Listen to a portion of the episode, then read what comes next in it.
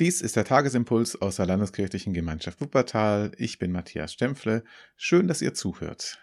Das ist einer meiner letzten Impulse an dieser Stelle. Ich bin ja nur noch ein paar Tage in der LKG beschäftigt und es sind auch einige andere noch dran.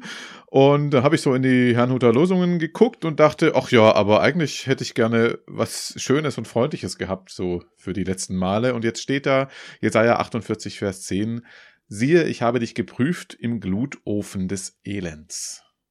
Ich sag's euch ganz ehrlich, das ist ein Gedanke, der mir auf den ersten Blick nicht so sehr gefällt. Also eigentlich stelle ich mir Gott gar nicht gerne so vor, dass er Menschen bewusst in schwierige Situationen führt, um dann zu prüfen, ob sie stark genug sind, ob sie fromm genug sind, ob sie gut genug sind, ob sie sich bewähren und je nachdem hast du Glück oder Pech. Das ist ein Bild von Gott, mit dem ich so ein paar Schwierigkeiten habe. Und da habe ich erstmal gedacht, guckst du mal so ein bisschen in den Zusammenhang, wie das denn im Zusammenhang wohl gemeint ist. Und das ist eine ganz spannende Kiste. Es geht nämlich überhaupt gar nicht darum, dass sich irgendjemand im Leiden bewährt hätte. Ganz im Gegenteil. Es ist eigentlich, äh, wenn man Jesaja 48 das Kapitel liest, eigentlich ein Dokument der Ratlosigkeit Gottes, der sagt, ich weiß echt nicht mehr, was ich mit euch machen soll. Ich habe es im Guten probiert, ich habe es im Bösen probiert und es kam immer wieder das Gleiche raus, dass ihr einfach nicht, nicht gehört habt, nicht die richtigen Wege gehen wolltet. Das ist ein Gott, der mit seinen Leuten diskutiert und argumentiert und die nehmen einfach keinen Verstand an und die wollen einfach nicht vernünftig werden. Ja, und was soll er denn jetzt machen?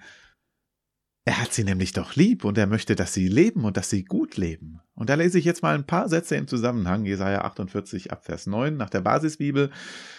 Gott sagt, doch ich halte meinen Zorn zurück, weil es um meinen Namen geht. Weil meine Ehre auf dem Spiel steht, zügle ich ihn. Ich will dich nicht vernichten. Ich habe dich in den Schmelzofen geworfen, aber es kam kein Silber dabei heraus. Klammer auf, Läuterungsprozess hat nicht funktioniert. Und jetzt kommt unser Losungssatz in der Basisbibel so übersetzt. Im Glutofen des Leidens habe ich dich geprüft. Klammer auf, offensichtlich im Zusammenhang erfolglos geprüft. Prüfung nicht bestanden. Und dann geht es nämlich so weiter, Vers 11. Allein meinetwegen handle ich jetzt. Denn ich will nicht, dass mein guter Name entweiht wird, meine Ehre lasse ich mir von niemanden nehmen. Das ist der Gedankengang. Und was würde denn Gottes Namen entweihen? Was würde Gottes Ehre nehmen, wenn er nämlich vernichten müsste, wenn er strafen müsste? Denn Gottes guter Name ist, dass er barmherzig und geduldig und von großer Güte ist und dass er Schuld vergibt und dass er den Schwachen beisteht und ihr kennt das ja alles. Und wir finden hier einen ratlosen Gott, der sozusagen tausend goldene Brücken gebaut hat und tausendmal die Hand hingehalten hat und die Leute sind einfach zu blöd, um, um das zu ergreifen, um die Chance zu nutzen. Und dann sagt er, was soll ich denn machen? Ich, ich finde bei euch überhaupt gar keinen Ansatzpunkt, womit ihr Barmherzigkeit, Liebe, Güte verdienen würdet. Und dann sagt er, okay, ich mach's nicht wegen euch, ich mach's wegen meinem guten Namen. Ich mach's, weil ich voller Liebe bin und weil ich barmherzig bin und weil ich möchte, dass ihr lebt. Und deshalb wende ich mich euch neu zu. Und wenn man dann weiterliest, dann verheißt Gott, dass er sein Volk wieder aus der Gefangenschaft befreit und nach Hause bringt.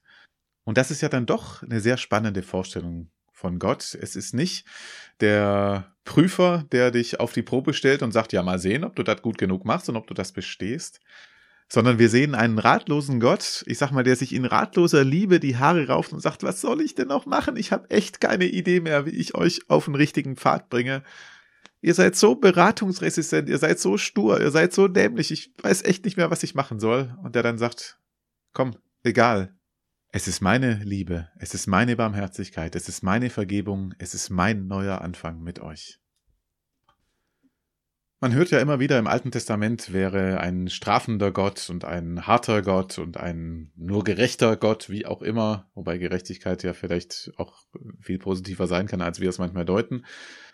Aber wenn man den alttestamentlichen Propheten mal wirklich zuhört und auch im Zusammenhang liest, bei Jeremia, bei Hesekiel oder eben hier bei Jesaja, dann kann man eigentlich nur staunen, was für gewagte Bilder sie finden für die abgrundtiefe Liebe Gottes. Und hier haben wir einen ratlosen Gott, ratlose Liebe, die sich nur so zu helfen weiß, dass sie sagt, okay, wenn von euch nichts kommt, dann kommt's halt von mir. So geht Gnade. Soweit für heute. Ich lade euch wie immer mittwochs ganz herzlich ein zum Gemeindegespräch über Zoom. Heute um 19.30 Uhr. Die Zugangsdaten findet ihr im Programm oder habt sie vielleicht ja auch schon und wer sie noch braucht, kann sich gerne auch bei mir melden. Und der Friede Gottes, der höher ist als alle Vernunft, bewahre unsere Herzen und Sinne in Christus Jesus. Amen.